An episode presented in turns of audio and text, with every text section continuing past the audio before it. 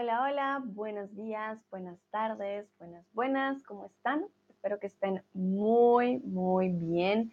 Bienvenidos y bienvenidos, perdón, bienvenidos y bienvenidas a otro stream conmigo, con Sandra, tutora de español, aquí en Chatterbox.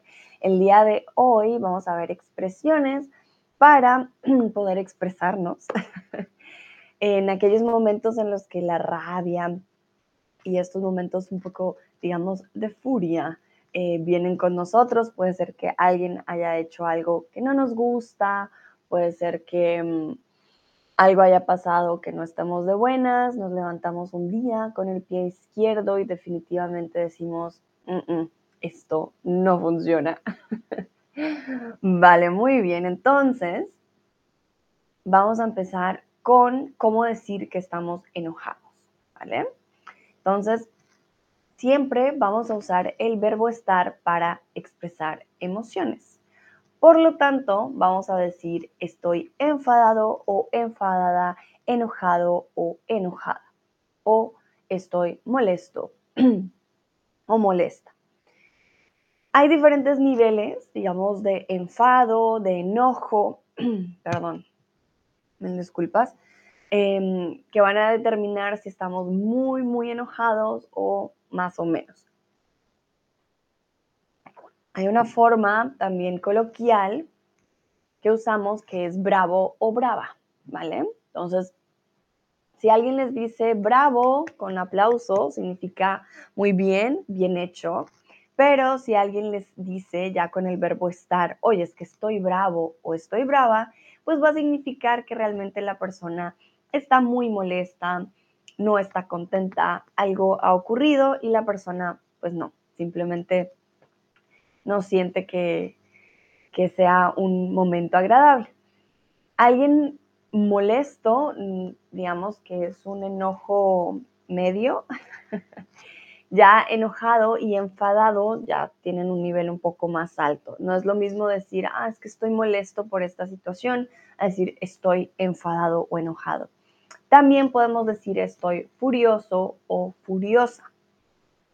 Ese es el nivel, creo, más máximo que tenemos para em, denotar, pues, que estamos en serio de muy, muy mal genio. Entonces, cuando decimos estoy furioso o furiosa, realmente estamos súper, súper, em, pues digámoslo, enfadados, ¿vale? Muy bien. Entonces les voy a preguntar, ¿cuándo fue la última vez que te enojaste y por qué? ¿Cuándo fue la última vez que te enojaste y por qué? Como les mencionaba en un principio, pueden haber diferentes formas eh, o diferentes razones por las cuales nos enojamos. Mm, en mi caso, por ejemplo, la última vez que me enojé fue al llamar un servicio de telefonía porque simplemente todo era un caos, no me respondieron, tuve que pagar extra cuando era culpa de ellos. Entonces me enfadé o me enojé. No me no estaba furiosa y esto también es una diferencia. Me enojo, me enfurezco, me molesto em, y me ¿cuál era la otra que vimos? Un momento. me enfado, me enojo, me molesto o me enfurezco. También son formas sin el verbo estar, pero entonces sería con el reflexivo. Son diferentes, pero también, también funcionan, ¿vale? entonces puedo decir que me enojé o estaba enojada en ese momento. Vale, para aquellos que ven esto de quizás después, no en vivo, pueden escribir aquí, practicar y decir también contar. Porque o cuándo fue la última vez que se enojaron. Entonces, puede ser que se hayan enojado, se hayan enfurecido o quizás solamente estaban, perdón, estaban molestos por una situación en particular. tengo que poner Algo sucede con mi garganta, mil disculpas, pero bueno. Vamos a continuar, entonces ya saben, hay diferentes formas o diferentes niveles al decir que estamos enojados. Entonces, el primero, angry, el segundo, ese es enojado, perdón, furioso, furious. Tenemos también airado, que es irate. Airado uh, también se usa en otros contextos, por ejemplo, salir airado de una situación significa, salí bien, tuve buena suerte. Entonces se usa de manera diferente, no es algo que vayamos a usar mucho, siendo sincera, se usaría más en libros para la escritura o quizás se usaría un poco más para, mm, a ver, pienso yo, airado, sí, película, algo un poquito, digamos, con un, vocabulario más avanzado, definitivamente, pero eh, no es tan usado. Molesto, como les dije, que no es tan, tan bravo. Enfadado, annoyed or upset. Encolerizado, infuriated, también es bastante fuerte. Eh, lo usamos para describir quizás a otras personas. Él estaba encolerizado, más que decir me encolaricé. También tiene un nivel un poco más alto, por lo tanto, si no se usa eh, en el día a día, no digo, ah, me encolaricé. no se suele usar de esa manera. Em, cabreado también, bueno, esta depende del país, realmente el cabreado. Uy, perdón. Uy, disculpas. Cabreado eh, también depende del país. Lo usan sobre todo regiones cercanas a la costa, ¿vale? Entonces estoy cabreado, como hopping mad. También tenemos el que les dije, bravo, que es mad or upset. Tenemos también emperrado, ojo, este es muy, muy coloquial. No es algo que digamos eh, todo el tiempo que llegamos a usar con un jefe, por ejemplo, ah, jefe, estoy emperrado. No, ¿vale? O con la familia. Mm, bueno, con tu familia quizás, pero no con una familia que no conozcamos, ¿vale? Y por último, emputado o emputada, very, very angry. This is also very colloquial. Emperrado y emputado is something that you wouldn't use in a meeting. It's something that you wouldn't use with your coworkers, with your boss. Uh, yeah, definitely not in a formal situation. So be careful with those two. Cabreado as well. The other ones, yeah, you can use it. Like estoy enojado, estoy furioso, airado, molesto, um, enfadado, encolerizado. It's too much, I'll say. Ese es un poquito ya muy exagerado, tampoco lo usaríamos. Pero los que están después de encolerizado, estos son bastante coloquiales, así que tengan cuidado. Vale. Saludo a Siri que está por aquí. Hola Siri, ¿cómo estás? Vamos entonces con el quiz para ver y practicar algunas de las expresiones. Entonces vamos con la primera. Estoy hasta las cejas, narices u orejas. ¿Cómo diríamos? I'm just sick of it estoy hasta las cejas, las narices o las orejas.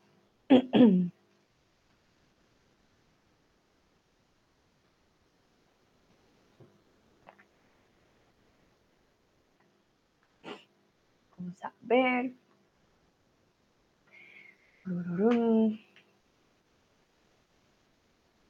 Ya hemos visto algunas expresiones con las partes del cuerpo. Entonces, en este caso, volvemos a checar algunas partes. Y bueno, muy bien, en este caso hablamos de las narices. Estoy hasta las narices de una situación. Quiere decir que I'm sick of it, I'm just, I had enough from this situation, estoy hasta aquí. Muchos dicen estoy hasta aquí, como ya estoy hasta aquí de la situación, pero podemos decir estoy hasta las narices, hasta las narices de lo que está ocurriendo. En Argentina es posible que te digan anda a freír panes, pescados o churros. Recuerden, panes como bread, pescados y churros, que son los dulces que solemos, eh, o el, más bien el postre español que muchos ya conocen. También importante, la conjugación de los verbos en Argentina son diferentes. ¿Por qué? Porque ellos usan el sujeto vos, que es un sujeto que no solemos usar en todos los países y del cual ustedes tendrían que hacer prácticamente mm, relación o tendrían que aprender específicamente este español para conocerlo más a fondo. Entonces, por eso no es anda, sino anda. Anda a freír y freír quiere decir que vamos a poner en aceite muy caliente una comida. Bueno, pues en este caso, en Argentina, es posible que te digan anda a freír churros. Anda a freír churros. A veces, también cuando estamos enojados, por lo menos en Latinoamérica, lo que solemos hacer es mandar a la otra persona a hacer algo. Entonces decimos, ah, ve y mira si ya puso la marrana. O anda a freír churros. ve, haz otra cosa con tu vida, no me molestes. Lucrecia también está por aquí. Hola Lucrecia, bienvenida. Ok, vale. Estoy hablando en estos momentos pues de las expresiones argentinas, de por qué el verbo es diferente. Y en este caso, Lucrecia, pues es anda a freír churros. Los churros, este postre español tan delicioso, pues bueno, anda a freír churros. En este caso, no pescados ni panes. En otros países te van o te dirían, vete a freír espárragos, papas o huevos. Vete a freír espárragos, papas o huevos. Yo les estaba diciendo, Lucrecia, que comúnmente cuando estamos enojados, una forma de expresarnos en Latinoamérica, por lo menos, no estoy segura en España, es vete a freír, vete a ver si ya puso la marrana, como que mandamos a la persona, ve y mira, ve, haz algo más, aléjate de mí. Y es una forma de expresar nuestro enojo de, ay, no, ya, aléjate. Ajá, muy bien, sí. En este caso, realmente vete a freír espárragos. Por alguna razón, alguien quiere que los espárragos queden bien fritos y usamos vete a freír espárragos. Papas en este caso no es la opción y huevos tampoco. Seguimos con una pregunta para ustedes. ¿Qué significa que alguien diga no me busques porque me encuentras? En inglés esto sería como don't look for me, you'll find me. But this is so typical from Latin America. I'm not sure in Spain, you know, I'm not from there. Um, and I'm not that familiar with all the expressions they have. But what I'm familiar with is with the expressions in Latin America. And this one, um, it's very common from moms usually. Don't find, don't look for me, you'll find me. Um, what do you think it will mean? Lucrecia dice, no sé, vale.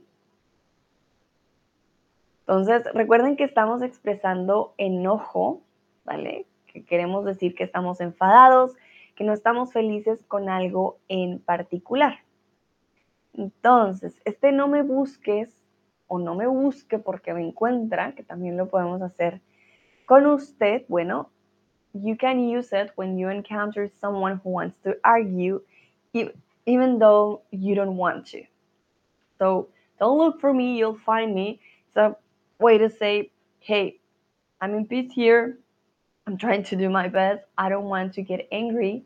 I don't want you to look that side for me or you to discover that side for me. Uh, so try to keep it like this or try to back up like mm-mm, don't keep doing what you're doing. So usually moms say that before they get angry uh, because the children start doing something or they start saying something and then the mom says don't look for me you'll find me. Like no me busque porque me encuentra. Like huh i'm still not mad i'm still not angry but i can get very angry and then you'll see my rage. Entonces en este caso es más como ajá no espérate. Todavía no estoy enojada pero si sigues hablando si sigues diciendo lo que dices en estos momentos me vas a encontrar va a haber problemas como a warning uh, expression more than saying you're already angry. It's a warning I'm going to get angry if you continue like this. Perfecto. Vamos con la siguiente. Te voy a decir por dónde sale la luna, el sol o las estrellas. Te voy a decir por dónde sale la luna, el sol o las estrellas. Ojo, sale, no salen. Quiere decir que la respuesta de por sí ya es singular, no puede ser plural. Te voy a decir por dónde salen las estrellas. No es posible porque tendríamos que tener una N. Por dónde salen las estrellas. Pero no hay una N. Quiere decir que no es plural.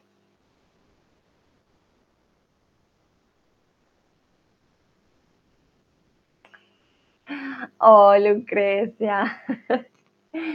Tranquila, no pongas emojis llorando. A veces pasa, tú tranquila. Entonces, ¿por dónde sale el sol? Te voy a decir por dónde sale el sol es parecido a decir te voy a cantar tus verdades, es decir, que te vas a quejar de lo que hizo la persona. So it's a way to say, yeah, you're gonna hear from me, like I'm gonna tell you what's going on, cómo poner las cartas sobre la mesa, ¿vale? Entonces hay diferentes expresiones para decir, ok, hmm, yo te voy a decir qué es lo que está pasando pero en un modo un poquito más enojado, ¿no? Poner las cartas sobre la mesa, let's, let's speak clearly about a topic.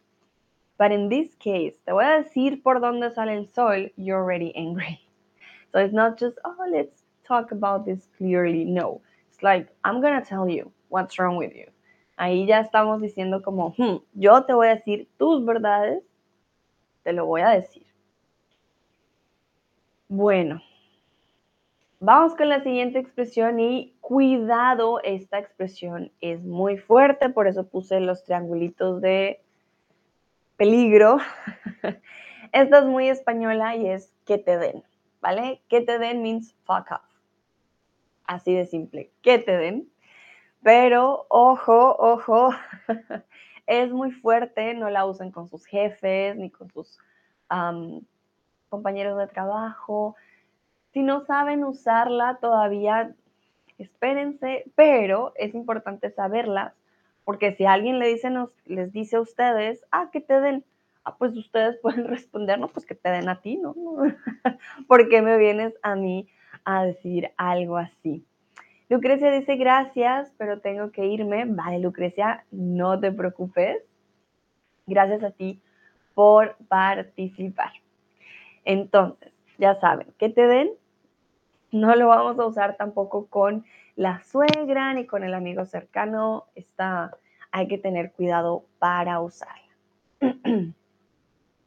Vamos con la siguiente. Estoy que he hecho cables o estoy que he hecho chispas.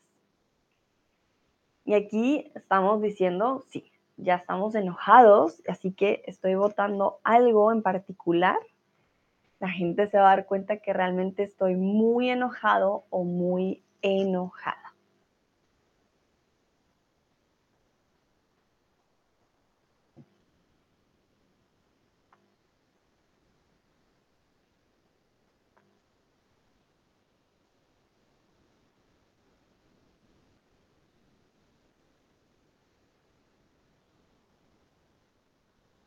Ok, ok, muy bien. Bueno, en este caso estoy que he hecho chispas, por eso hice así. estoy que he hecho chispas. Quiere decir que estoy muy enojado, estoy muy, muy enojada. Las chispas son eso que bota la electricidad, ¿vale? Entonces, las chispas, estoy que he hecho chispas. Y aquí mi pregunta para ustedes, ¿conoces a alguien que siempre está que echa chispas? Uno puede decir está echando chispas o está que echa chispas. Perdón. Quiere decir que hacemos énfasis de que en serio está a punto de explotar. Está echando muchas, muchas chispas. En mi caso, mm, alguien enojado siempre. Bueno, quizás a uno de mis vecinos y a mis vecinos siempre están que echan chispas, pelean bastante. Entonces, puedo decir que ellos están que echan chispas. Vale, muy bien. Como no hay respuestas, vamos a continuar. Estoy de mala uva, leche u hostia. Aquí realmente vamos a hablar eh, también de expresiones españolas en Colombia, por ejemplo, no usaríamos estas opciones. Es mucho más fácil. En Colombia simplemente diríamos estoy de malas. Estoy de malas, así de simple. Estoy de malas. Y aquí la respuesta está muy fácil, ya se van a dar cuenta el por qué.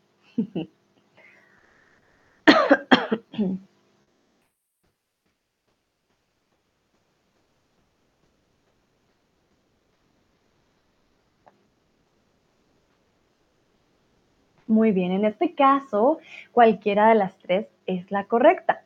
Estoy de mala uva, estoy de mala leche o estoy de mala hostia. Todos estos se usan en España. Quiere decir que estoy de mal genio. De nuevo, vemos el verbo estar, muy importante, para describir nuestras emociones. Entonces, también le podemos decir, ah, es que él está de mala leche hoy, o está de mala hostia, o está de mala uva. No siempre tiene que ser con él sujeto yo, podemos hablar de los demás, ¿no? Vale, vamos a continuar. El horno no está para panes, muffins o bollos. El horno no está para muffins, panes u hornos.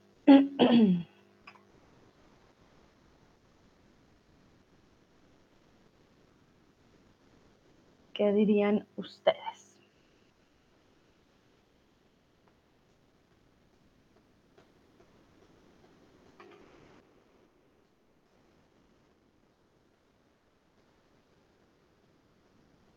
Entonces aquí estamos diciendo es que la situación, bueno, aquí lo podemos decir tanto con enojo como sin enojo. La situación no da para tanto,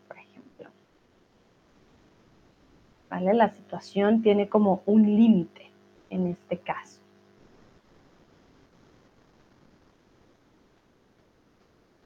Y bueno, aquí realmente el horno no está para bollos. Tengan cuidado con esta palabra, bollos puede tener diferentes significados.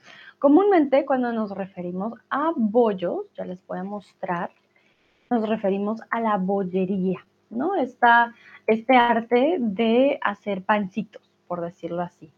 Pancitos ya sean de mantequilla, hay diferentes ingredientes. Aquí está. Entonces, el horno no está para bollos. Para bollos quiere decir estos bollecitos, estos pancitos que tenemos comúnmente. Y cuando decimos bollería, hablamos de todo este tipo de pancitos o postres, bueno, no postres, pero con pan que llegan a ser dulces, ¿vale? El croissant, pan au chocolate, las donas, el croissant, eh, sí, hay de diferentes opciones, diferentes formas. Todo esto es bollería, entonces el horno no está para bollos. Veo por aquí a Cristian. Hola Cristian, buenos días, ¿cómo estás? Espero que estés muy, muy. Entonces, en este caso, el horno no está para bollos, quiere decir no solo que estás de muy mal humor, sino que también ya no quieres oír nada sobre la situación. Entonces, simplemente ya, ya basta, like, it's enough, ya no quiero saber nada más, entonces el horno ya no está para bollos. Como les dije, no siempre tiene que ver con enojo, también puedes estar frustrado y dices, ah, esta situación ya tiene un límite, ya no puedo más. Em, vamos con la siguiente pregunta. ¿Qué significa te estás pasando? ¿Qué significa te estás pasando? Cuando estamos enojados, puede que expresemos a la otra persona, oye, te estás pasando. Hmm, ¿Qué le queremos decir? Si alguien te dice, oye, tú te estás pasando, ¿qué quiere decir? ¿Qué tienes que hacer? Cristian dice, sí, estoy muy bien, gracias por preguntarme. ¿Estás bien también? Yo también, Cristian, muy, muy bien. Hoy salió el sol, por fin, aunque el clima ha estado muy raro. Sol, lluvia, nieve, ataque. ya no se sabe cómo debe salir a la calle. Está rarísimo el clima, pero contenta también de estar aquí con ustedes esta semana. Hoy también maratón. Eh, vamos a ver también recetas ricas del día de hoy con las gambas, así que sí, emocionada por el día de hoy. Entonces, Cristian, te pregunto a ti, ¿qué significa te estás pasando? ¿Qué crees que podría significar?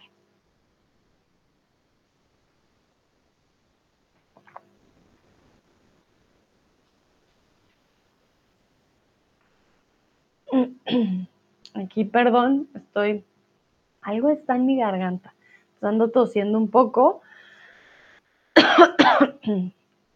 A ver si puedo seguir hablando.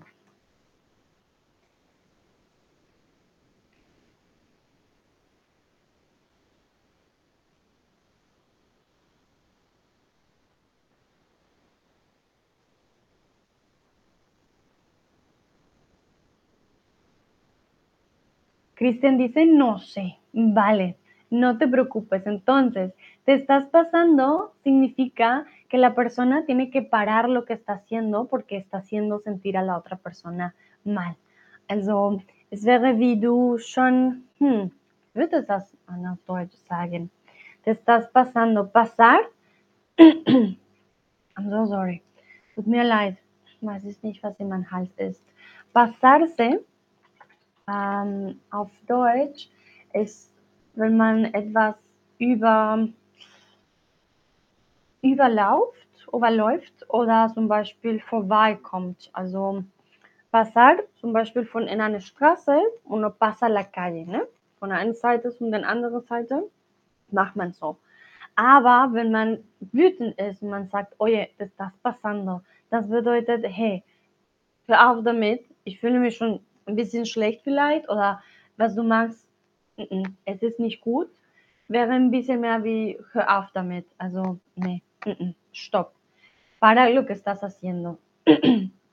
Entonces te estás pasando, um, sería más como para que la otra persona se dé cuenta, oye, no, no, no, no, ya, ya está bien, ya párale, ¿vale? Es un sinónimo de para, no, está mal. En Chile es posible que te digan, me sacai los choros del carro, canasto o del cielo. Me sacai los choros o chorros, no sé, no choros, del carro, canasto o cielo.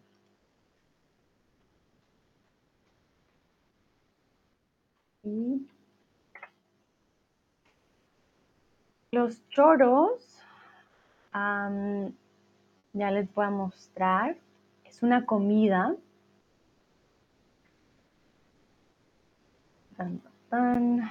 De hecho, se comparte tanto en Perú como en Chile. Son como almejas, como mejillones, pero rellenos de como ceviche. Es como una combinación entre mejillón y ceviche, es algo bien, bien curioso los choros. Choros a la chalaca se llaman. Entonces, en este caso, me sacáis los choros del canasto. Me sacáis los choros del canasto. Quiere decir como llevas tu canastico de comida y se los sacas, se los quitas, entonces obviamente se va a poner de muy, muy mal genio. En Perú, si alguien está enojado, dirías que está hecho un pichín, pichón, picho. ¿Cuál sería la palabra en este caso? En Perú, si alguien está enojado, dirías que está hecho un pichín, pichón o un pichón. Cristian me pregunta de qué consiste la comida. Ah, vale, Cristian, ya mismo te busco bien la receta. Dame un momento.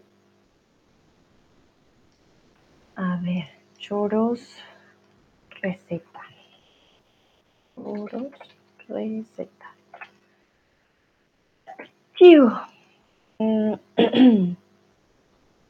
Bueno, los choros como tal son los mejillones, ¿no? Ah, choros chileno. Los choros como tal son los, eh, los mejillones. Ah, momento. Pero también puede significar como de alguien divertido. Comúnmente trae cebolla, trae pescado crudo, es más, o menos como un ceviche.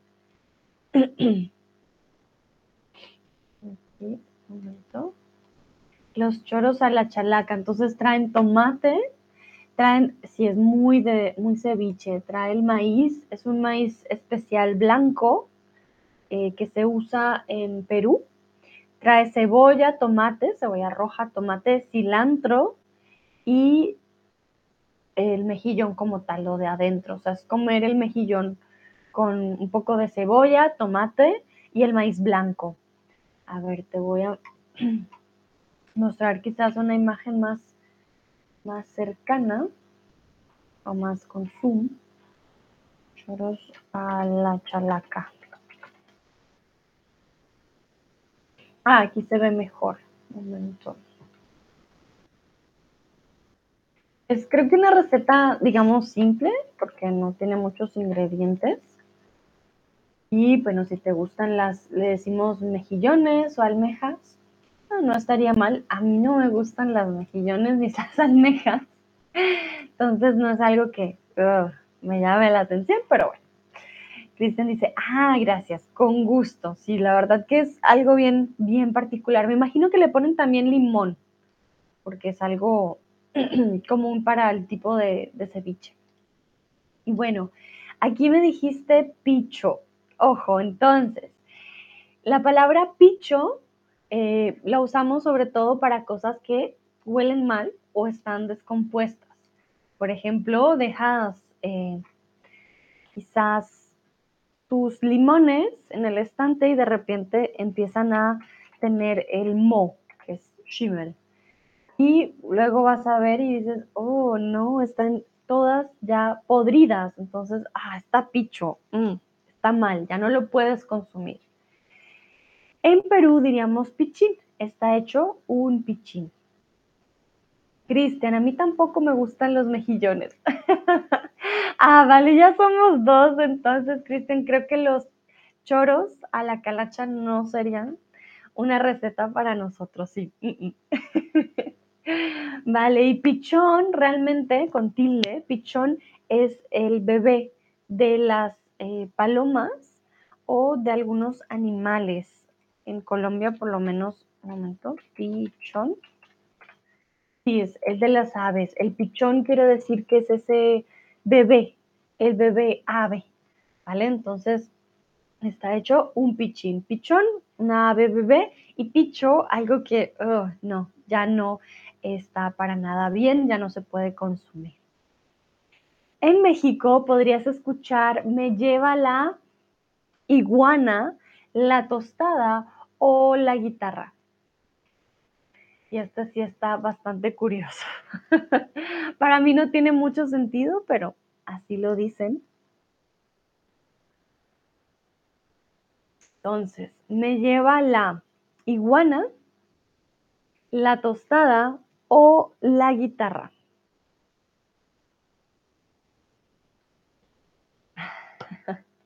Algunos dicen me lleva la iguana. Para mí tendría más sentido. Bueno, me lleva la iguana. Es chiquitica, pero ¿por qué no? Me puede llevar.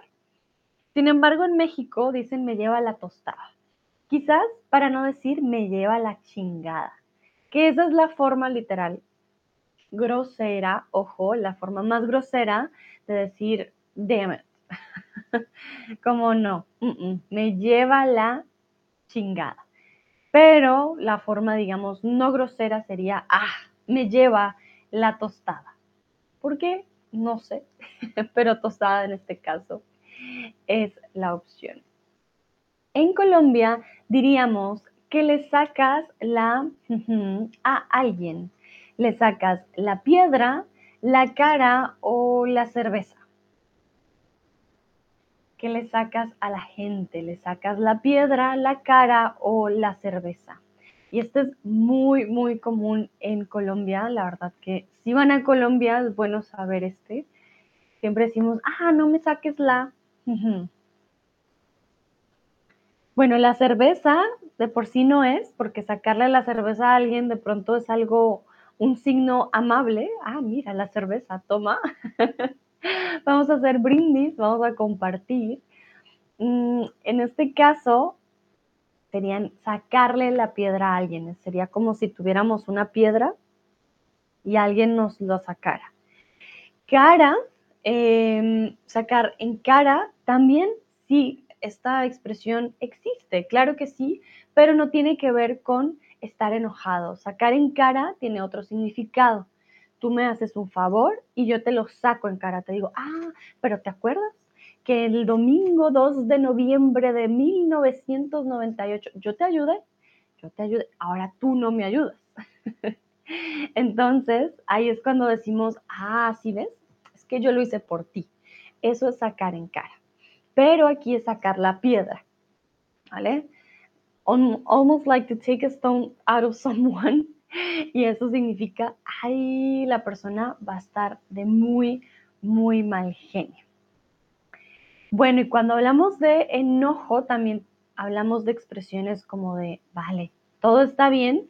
Podrían ustedes utilizar relájate, cálmate, no pasa nada. Ojo, esto también depende de cómo lo usen. Hay opciones en, o hay situaciones en las que estos no funcionan por ejemplo, el no pasa nada. Si realmente sí pasa algo, no digan, oye, no, tranquilo, no pasa nada. Pues sí. Pero pueden usar el relájate, respira, cálmate para poder manejar una situación en la que alguien está de muy mal genio. Y bueno, ya para ir terminando, en Panamá te dirían que están cabreados, cobrados o sobrados. ¿Cuál sería la palabra que usarían en Panamá? En Panamá te dirían que están cabreados, cobrados o sobrados.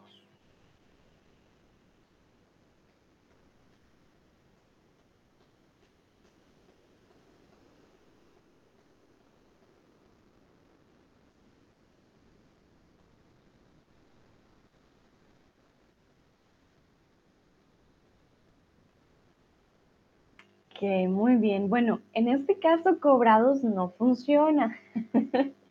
Al principio, voy a volver a mostrártela también a ti, Cristian. Al principio vimos alguna, una lista. Yo hice una lista para ustedes de eh, los niveles de furia. Entonces ellos dicen cabreados o cabreado, ¿vale? Cabreado. Lo usan sobre todo en lugares en los que están cerca de la costa o que tienen costa estos son los niveles de furia, por decirlo así.